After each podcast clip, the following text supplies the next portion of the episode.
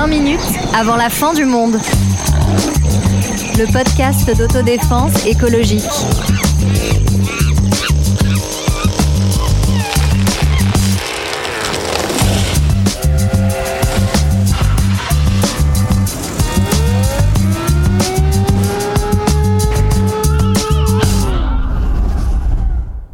Que vous vous souvenez de votre dernière soirée trop arrosée, la gueule de bois du lendemain? Et ce moment où vous vous êtes dit L'alcool, c'est fini, plus jamais Maintenant, je suis sobre.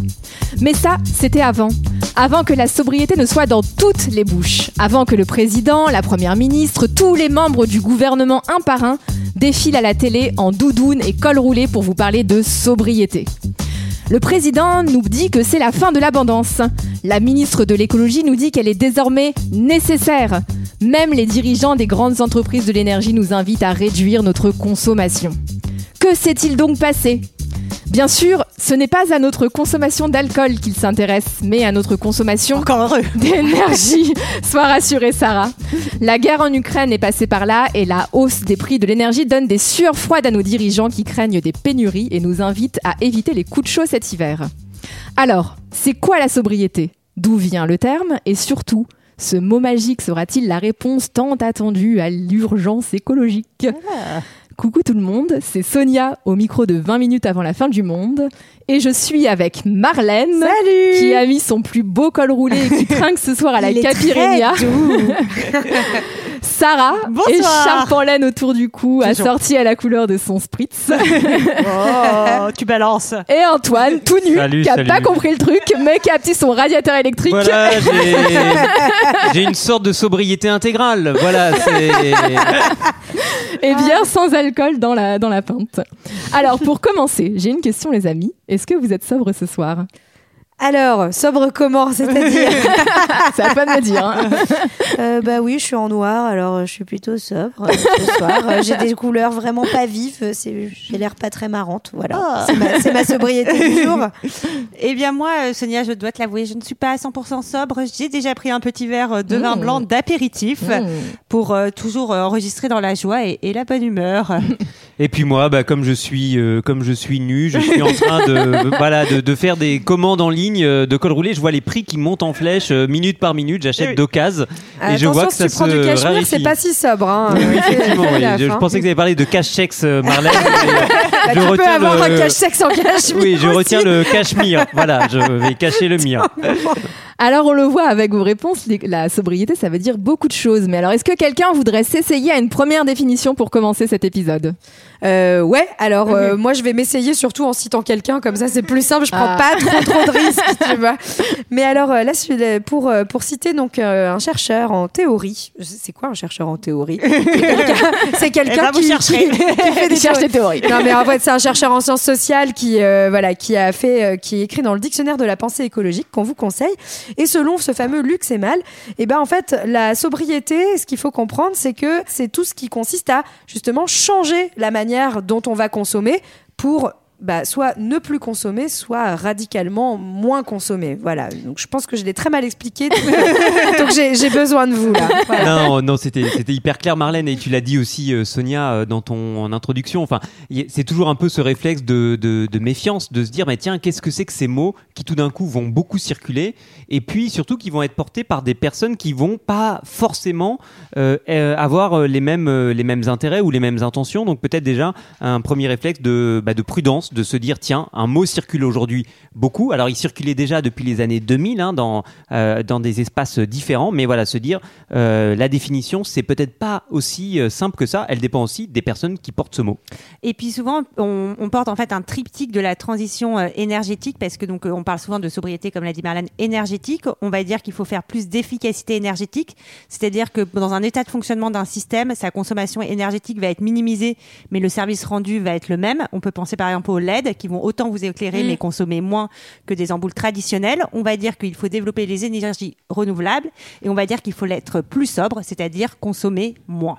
Donc on voit, on parle beaucoup aujourd'hui de sobriété énergétique, mais ça concerne en réalité tous les domaines de la vie, ça peut être tous les domaines de la consommation. Ce mot, il est hyper à la mode, on l'entend vraiment dans toutes les bouches, on l'a dit en introduction, mais pourtant c'est un mot qui vient de loin. Très loin. Ouais, Très, très, très loin. Il était une fois, il y a bien, bien longtemps, dans, Dans une galaxie l'Antiquité. lointaine. Dans l'Antiquité. Alors, retour dans vos cours de philosophie de Ouais. terminale. Exactement, moi ça m'a fait un, un bon rappel et, et j'ai adoré parce que j'adorais ma prof de philo de terminale et qu'on avait passé un certain temps sur euh, en fait euh, Épicure et l'épicurisme.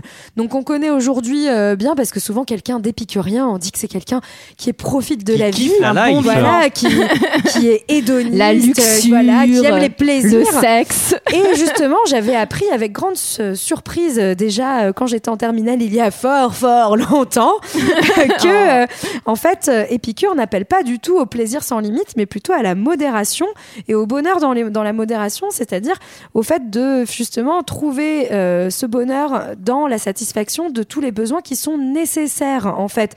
Donc euh, tous les besoins essentiels. Donc par exemple euh, s'alimenter mais pas trop, euh, pouvoir euh, profiter d'un environnement sain, euh, ne pas lui faire du mal, etc. Et euh, ce, cette, euh, ce concept un peu de, de sobriété et que, on- que c'est une bonne chose, on va aussi le retrouver dans un certain nombre de religions. On va retrouver euh, ça dans la Bible avec par exemple Saint François d'Assise qui va faire vœu de pauvreté, mais on le trouve aussi chez Bouddha. Bouddha qui va monter, qui n'est pas qu'un bar. Je savais même Je pas parlais- que c'était un bar. Je parlais de sobre, on parle de sobriété alors. je me permets, ni un bol, allez. Euh, et ben Bouddha, il va passer par les deux, les deux extrêmes, l'opulence totale et l'ascèse totale, donc euh, vivre sans rien. Il va dire que les deux sont incompatibles avec euh, donc la méditation. Et il va choisir donc la modération, une forme de vie euh, en toute ça. sobriété. Donc en fait, dans ces mouvements philosophiques comme dans ces mouvements religieux, on trouve et qui sont d'ailleurs très liés les uns aux autres, on trouve cette idée de chercher le juste milieu qu'on trouve aussi Oui. chez les stoïciens. Et ce que et si je cite les stoïciens, ce qui est intéressant, c'est qu'on retrouve ce mouvement philosophique à plusieurs époques euh, de, de Mm. l'histoire, à la fois dans l'Antiquité, mais aussi au XVIe siècle, par exemple avec Montaigne. Et on retrouve quelque chose encore aujourd'hui de ce mouvement-là philosophique avec l'idée et, et qui est souvent en période de crise, l'idée de chercher la tempérance. Ouais. En, en tout cas, pardon, euh, je, je me permets de rebondir, mais s'il y a bien une époque où on n'était pas sobre du tout, c'était quand même le... quand on avait 20 ans Alors, euh, alors j'allais parler du 19e siècle, mais euh, on n'est pas si vieux, Sarah, n'exagère pas quand même. Alors même un peu avant. voilà, euh, donc euh, en tout cas, le début de l'industrialisation et toute cette idée en fait que euh, euh, le confort humain ne doit pas avoir de limite et que on va être dans une quête permanente d'amélioration des conditions de vie. C'est en fait ce qu'on a appelé le, posi- le positivisme, hein, euh, Mhm. donc l'idée que la science amène le progrès, que ce progrès n'a pas de limite et que surtout on ne peut pas revenir en arrière. Et euh, je suis désolée de vous le dire, mais on a quand même été beaucoup éduqués, même nous encore, Bien dans sûr. cette idée. Tout à Et fait. d'où la, d'où la difficulté aujourd'hui euh, de penser la sobriété parce que on nous a quand même promis qu'on aurait le droit à tout, tout le temps. Mmh. Et de mieux en et mieux. partout. Voilà. Ouais, c'est un peu cette idée du 19e siècle selon laquelle euh, bah, le progrès euh, technique, euh, la croissance de la consommation et de la production euh, des biens euh, allait vers euh, un progrès, donc euh, un progrès euh, social, euh, un progrès en termes de conditions de travail, etc. Donc euh, à, ce moment-là, enfin, il y a eu ce voilà cette espèce de récit euh, très puissant, euh, comme quoi euh, la production encore plus grande de biens euh, ou de services euh, allait générer euh, voilà euh, quelque chose de, de, de positif pour tout un tas de gens. Et en fait, quand on regarde l'histoire euh, bah, de- du- des siècles des siècles passés, en fait, il y a eu il n'y a pas eu au 19e siècle une amélioration des conditions de travail. Quand les machines sont arrivées, en fait, il y a eu beaucoup, beaucoup d'accidents. Moi, avec mes élèves, on est en train de lire euh, un livre d'un historien qui s'appelle François Jarige et qui s'appelle Technocritique et qui raconte bien euh, les, les multiples oppositions, résistances et problèmes posés par ce qu'on a appelé à l'époque euh, la révolution industrielle. Et donc, euh, voilà, euh, les- l'abondance très contrariée. C'est ça, en fait, on passe d'un monde qu'on a décrit au début où on a tout à fait conscience des limites euh, du monde, du changement de saison avec l'hiver, où tout à coup on va rentrer dans des mondes beaucoup plus limités, où les fruits, les légumes ne vont plus être ceux de l'abondance, à un monde où on croit fortement que la science peut nous faire outrepasser ces limites. Ouais. À partir donc, du 18e siècle et encore plus fort au 19e et au 20e siècle où on va rentrer dans le monde de la surconsommation. Welcome Quand même, assez rapidement, il y a quelques gus qui vont quand même dire Oh là euh, les là, gars, casseur d'ambiance. Avec un mec avec une barbe là, Oui. non Oh, par exemple, Karl Marx qui va dire euh, faites gaffe quand même parce qu'on produit des objets, on va créer de nouveaux besoins. Est-ce qu'on va pouvoir vraiment euh, faire que tout le monde va pouvoir y avoir accès? Euh, Et il a vraiment cette idée chez Marx que l'abondance doit répondre à de vrais besoins et non pas à l'aliénation créée par euh, des Hmm. nouvelles Ce qui n'est pas son image la plus connue d'ailleurs. C'est très Et- intéressant de le Ouais. remarquer. Et justement, il faut quand même savoir qu'il il parle de fétichisme de la marchandise, Marx. Et euh, je trouve que c'est juste intéressant parce qu'on oppose souvent aux écologistes le fait que l'écologie soit une croyance et une religion. Et lui, dès le départ au 19e siècle, il explique que justement la surproduction euh, devient, euh, devient une, quasiment une nouvelle religion et la croyance dans la marchandise, dans le produit et euh, dans ce qu'il apporte aux humains. Et dans les années 60 et 70, on va trouver de nombreux auteurs qui vont critiquer cette société de consommation, de nombreux artistes aussi. Antoine, peut-être que tu veux nous en citer quelques-uns? Ouais, alors euh, disons que aussi pour revisiter ce récit, alors en France et pas forcément dans, le- dans- pas dans les autres pays, euh, cette période euh, après la Seconde Guerre mondiale euh, va être nommée les 30 glorieuses. Alors glorieuses pour qui, Ouais, glorieuses comment? Ouais. et, et glorieuses pourquoi. Euh, et en fait, il y a beaucoup d'historiennes, d'historiens qui ont revisité cette période et qui ont montré que voilà, il y avait déjà des problèmes de santé liés à la pollution, des cas de pollution de rivières, des dégâts environnementaux, etc. Et donc cette période-là, il y avait déjà dans cette site bah, des, des oppositions. Et puis moi, je pense à un écrivain que j'aime beaucoup qui s'appelle Georges Perec, qui a écrit un roman qui m'a fasciné et glacé le sang, euh, les choses. Euh, c'est l'histoire d'un couple bah, qui se trouve en fait écrasé, étouffé par les objets qu'ils euh, qu'ils acquièrent. En fait, ils ont toujours envie de posséder un, un autre objet et, euh, et, et leur vie passe pendant ce temps-là, toujours dans une quête supplé- de, de l'objet euh, de l'objet supplémentaire. Euh, voilà, c'est peut-être la, la course au like Ça de, de l'époque. C'est l'idée qu'on est possédé par ce que l'on possède. Et cette critique, on la retrouve aussi dans l'écologie politique, Sarah. Oui, tout à fait. On en a déjà parlé, je pense. Dans les années 70, il y a le rapport Meadows qui est rédigé par le Club de Rome, publié en 72 et qui va alerter sur les limites planétaires. Et donc, ils expriment clairement cette idée que euh, l'utilisation des ressources naturelles euh, qu'on fait dans- au moment des années 70, enfin toujours aujourd'hui d'ailleurs, n'est pas soutenable. Et c'est bien les, les biens matériels qui sont visés. Euh, et il, faut, il faut faire attention parce que ce qu'on est en train de faire se fait aux dépens d'autres choses comme la santé, les- notre épanouissement, etc. Et puis des conditions de vie soutenables sur Terre. Ouais, c'est le c'est le birthday hein, du, du rapport Meadows. En fait, en fait, fait c'est 50 ans. Alors vrai. rédigé à la demande. Il y a 50 du- ans, on le rappelle. hein. Voilà, il y a 50 50 ans, Mm. à la demande du Club de Rome par des, des autrices euh, et auteurs. Simplement, je pense que ce, que, ce qui est intéressant dans, dans tout ce qu'on dit, euh, dans toutes ces informations qu'on vous partage, c'est que la critique de l'abondance est ancienne et Oui. ces idées de bah, en fait qu'il Mm. faut euh, décroître qu'il faut euh, produire autrement et peut-être même que le mot de production pose euh, à lui seul le problème ce ne sont pas des choses récentes donc il y a cette espèce de voilà de de- de- d'effet de, mode tout d'un coup lié à des contextes politiques que tu rappelais euh, Sonia euh, et euh, du coup le défilé de nos ministres en col roulé. Simplement cette critique de la consommation et de ce qu'on voilà de ce que ça coûte nos consommations est-elle vraiment ancienne? Oui, donc dans tout ce que vous dites, j'entends le fait que finalement la prospérité, la croissance ne profitent pas à tout le monde. Et ça, on le retrouve aussi dans, dans l'essai d'un auteur qui, qui s'est beaucoup intéressé à cette question, qui s'appelle Tim Jackson, qui a été économiste conseiller auprès euh, du gouvernement britannique et qui a écrit en 2009 un rapport qui s'appelle Prosperity Without Growth, donc la prospérité sans la croissance, avec l'idée qu'on va aussi pouvoir prendre éventuellement de nouveaux indicateurs pour mesurer euh, notre richesse, puisque vous savez qu'aujourd'hui c'est le PIB qui va mesurer principalement la richesse. Et le PIB, par exemple, s'il y a un accident de la route en bas de chez vous euh, et qu'il y a des morts et que les gens vont à l'hôpital, etc., ça va générer de la croissance et de la richesse. Et donc l'idée, c'est, il y a plein de chercheurs, chercheurs qui s'intéressent à ça, c'est de trouver des indicateurs comme la santé, euh, l'éducation, bonheur. le bonheur, qui, et qui seraient les nouveaux euh, critères de croissance, Marlène? En tout cas, ce que je trouve intéressant, c'est que non seulement c'est une idée ancienne, mais en plus c'est une idée euh, qui a toujours été, euh, enfin la sobriété a toujours été associée à quelque chose de négatif, et, euh, et, et d'où euh, peut-être la difficulté aujourd'hui à la faire passer pour euh, quelque chose de qui peut peut-être donner de l'espoir à plein de gens, puisqu'en fait euh, être sobre, c'est se priver de quelque chose, Et- renoncer à quelque chose. Sans et- alcool, la fête est moins folle. Mais alors, mais alors, mais alors justement, Voilà. puisque ce mot est si négatif, pourquoi est-il autant à la mode aujourd'hui Bah moi, ce que je trouve intéressant, c'est qu'on l'utilise aujourd'hui dans un contexte très particulier, qui est celui de l'augmentation du prix de l'énergie du fait de la guerre en Ukraine et aussi la crainte de la pénurie. Et en fait, ça fait, on l'a dit, des années et des années euh, qu'on dit il va falloir être plus sobre pour euh, préserver euh, notre planète et pour limiter nos émissions de gaz à effet de serre. Et en fait, on devient sobre aujourd'hui pas pour cette raison, mais en fait pour se protéger de quelque chose de conjoncturel qui est lié euh, à la guerre en Ukraine. Alors tant mieux si ça nous fait basculer vers une société plus sobre pour la planète, mais ce n'est pas ça l'argument en tout cas utilisé pour aller vers ça. Oui, et puis en plus souvent on utilise le mot de sobriété plutôt comme un élément de comparaison. En fait, c'est pas euh, visé à la décroissance euh, parce qu'en fait c'est trop politique de dire ça. Donc on va Mhm. utiliser ce mot de sobriété qui est moins moins politisé, moins connoté en tout cas politiquement. Euh, et en fait, le, quelque chose de sobre, c'est juste, bah voilà, euh, cette voiture elle est plus sobre parce qu'elle consomme moins d'énergie. Ce radiateur, il permet une sobriété énergétique parce qu'il consomme moins que mon vieux radiateur. Oui, et donc en fait, c'est vraiment euh, voilà. Qui hier Parce que- Heureusement. et, et voilà, et en fait, c'est la sobriété juste comme élément de comparaison C'est de très moins que quelque chose. Et donc, c'est ce que vous me disiez aussi là, c'est que cette sobriété, si elle est si à la mode, c'est qu'elle est très conjoncturelle. Il y a une crainte de la pénurie, et ça, on l'a retrouvé dans l'histoire. Mhm. Et alors là, c'est cadeau.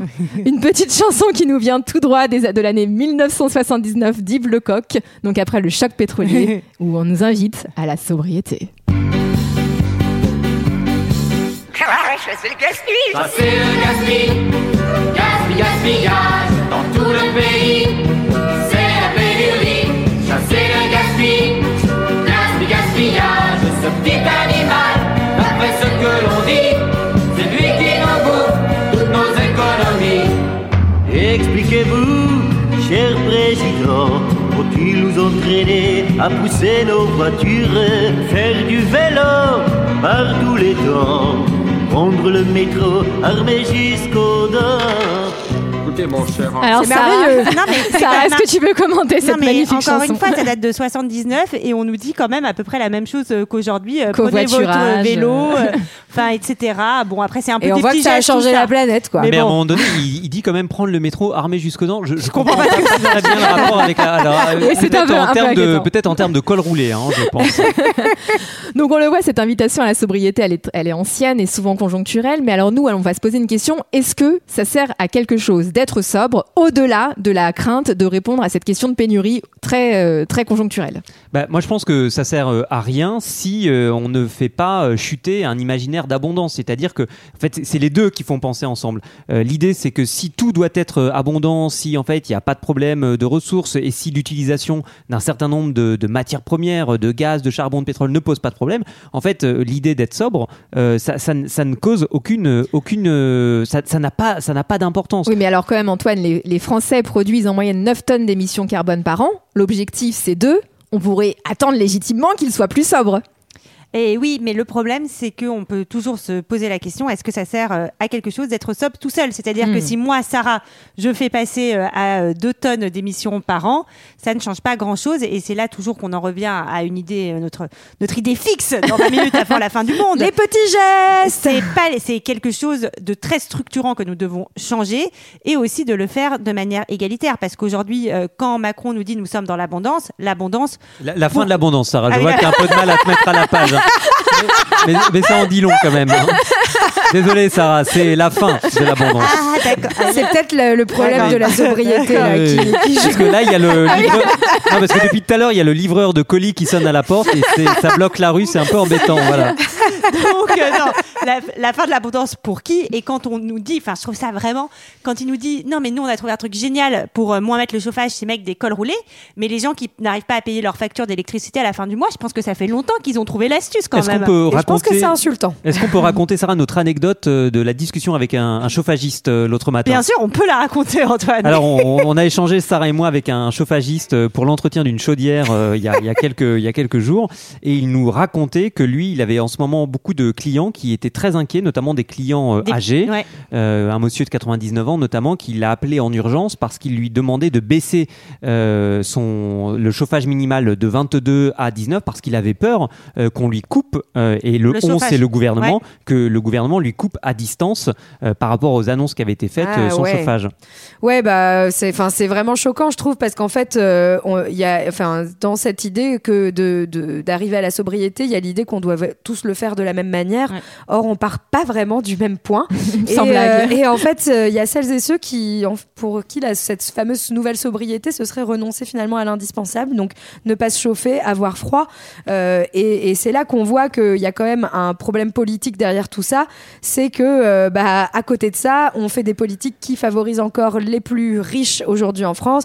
Euh, on, a- on refuse d'interdire les jets privés, on refuse de taxer les super profits, et puis même on donne pas les conditions de cette sobriété euh, pour pour les personnes les plus riches, même, euh, je pensais euh, par exemple au travail. hein. Aujourd'hui, quand on a un cas de sup, euh, qu'on euh, nous demande de produire toujours plus, de bosser toute la journée, et quand je dis on, je parle pas de moi, hein, par ailleurs, mais, mais par exemple, et qu'on fait toute une politique axée sur le travail et l'importance du travail, de travailler toujours plus, toujours plus, toujours plus, bah, ça n'invite pas à la sobriété parce qu'on n'a pas de temps pour aller faire ses courses, on se fait librer, on n'a pas le temps pour prendre, pour marcher, on n'a pas le temps pour prendre le train, donc on prend l'avion.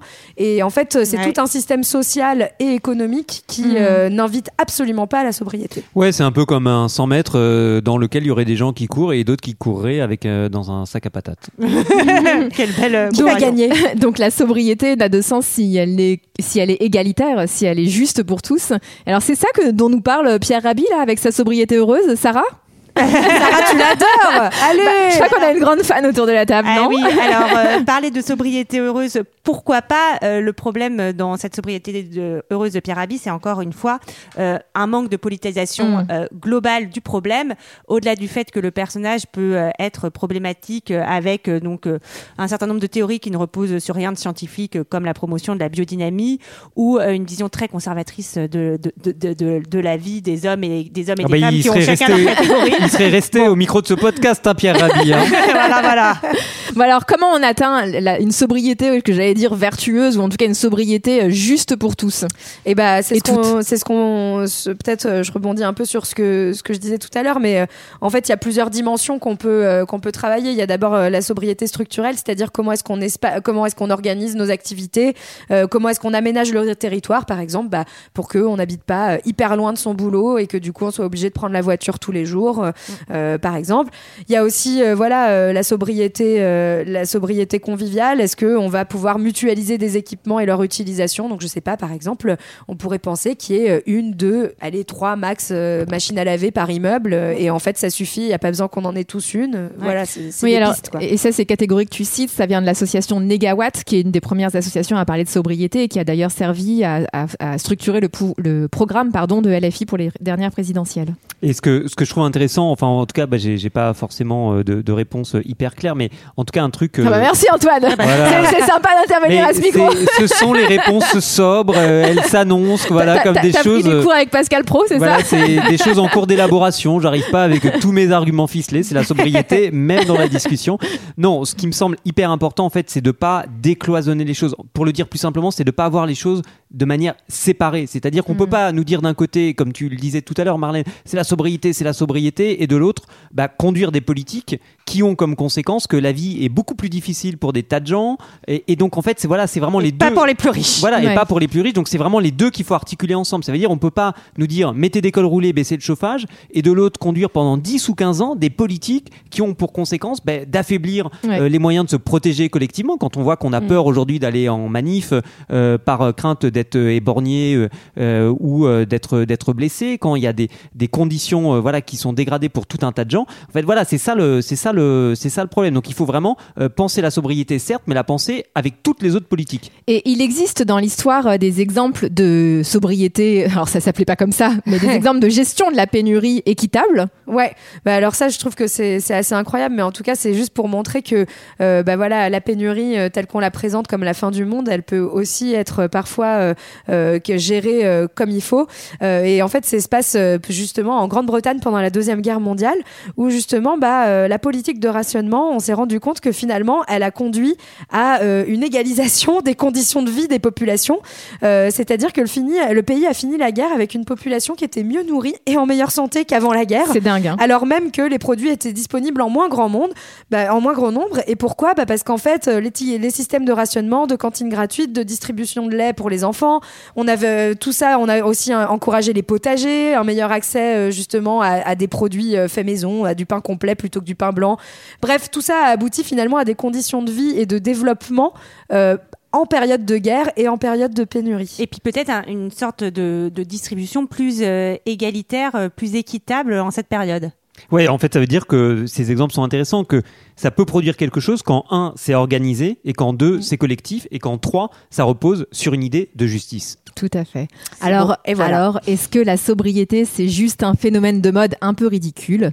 Non, c'est pas la réponse qu'on donnera à cet épisode. La sobriété, on l'appelle de nos voeux, mais pas seulement une sobriété de circonstances qui répondent uniquement à une crainte éphémère de pénurie. Ce qu'on veut, c'est un changement complet de modèle, une révolution où nos Ouais. vies ne seraient plus régies par l'impératif de produire toujours plus pour consommer toujours plus, mais par d'autres richesses, celle d'avoir le droit d'être en bonne santé, de respirer un air sain, de bien dormir, d'avoir des loisirs, mais aussi celle des liens aux autres, du rire, de l'amitié, de l'émancipation. Et c'est de cela dont nous parle brillamment Annie Ernaux, cette grande autrice Eh oui. française qui, vous le savez, Eh oui. vient d'obtenir le prix Nobel de littérature et on en est très heureux. À la fin d'un de ses romans, que je vais, que je vais vous citer et j'en terminerai par là, qui s'appelle Passion, Passion simple, elle termine par ces mots. Quand j'étais enfant, le luxe, c'était pour moi les manteaux de fourrure, les robes longues et les villas au bord de la mer. Plus tard, j'ai cru que c'était mener une vie d'intellectuel. Il me semble maintenant que c'est aussi pouvoir vivre une passion pour un homme et une femme. Alors, les copines et les copains, pour l'amour et le bonheur, les rires Passion. et les copains, on trinque au début de l'abondance. Ouais, la vraie à très bientôt. À bientôt. bientôt. Salut